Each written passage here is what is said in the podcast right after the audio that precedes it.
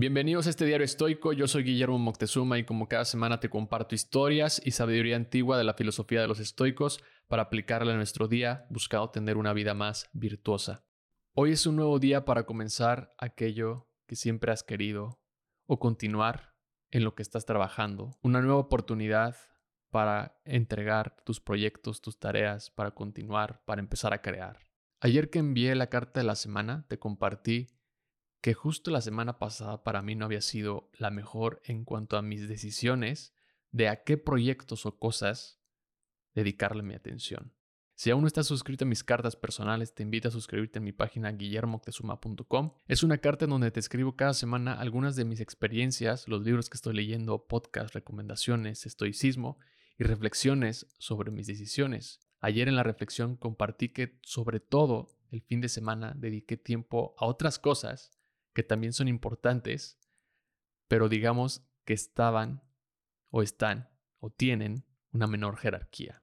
A lo que voy con esto es que ayer por la noche, horas después de enviar esa carta, vi una frase que decía, la magia que estás buscando está en el trabajo que estás evitando. Esta frase de ahora en adelante está en grande frente a mi escritorio donde la pueda ver.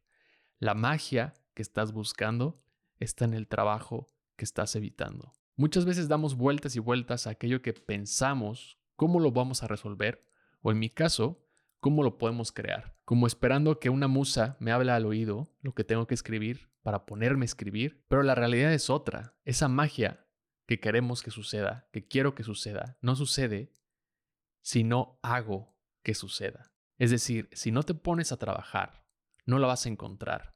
La magia sucede mientras se crea el trabajo, mientras se está ejecutando. Esa es la verdadera magia.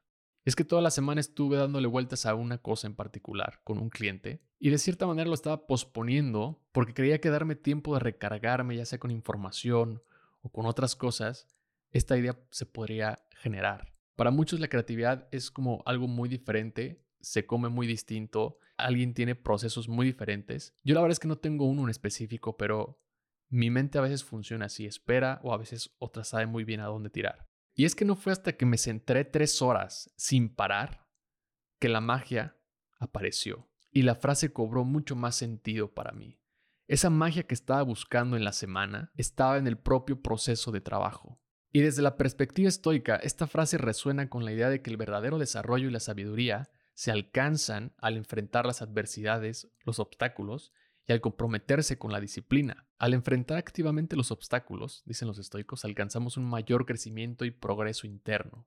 A veces la creatividad puede asustar, tal cual la palabra creatividad pareciera que para algunos es imposible, pero la realidad es que es mucho más simple que eso. Es simplemente conectar, yo lo veo así, conectar un punto A con un punto B para obtener un D, un F, un Z, no sabes. Y a veces para mí funciona que me doy un espacio, me doy un tiempo me desconecto para dejar entrar información o incluso ideas que muchos años atrás tal vez guardé y que mi inconsciente de alguna manera va a conectar en ese momento con esta idea que necesito. Pero también creo que la disciplina, en este caso, recae en que si no te sientas a pensar tal cual, no pones a trabajar a tu inconsciente y a tu cerebro. Seneca dice que no es porque las cosas sean difíciles de hacer que no nos atrevemos, sino más bien es porque no nos atrevemos a hacerlas que nos resultan difíciles. Abrazar los desafíos y comprometernos con el esfuerzo y la disciplina necesaria para superar estos bloqueos creativos o estos obstáculos que se van presentando,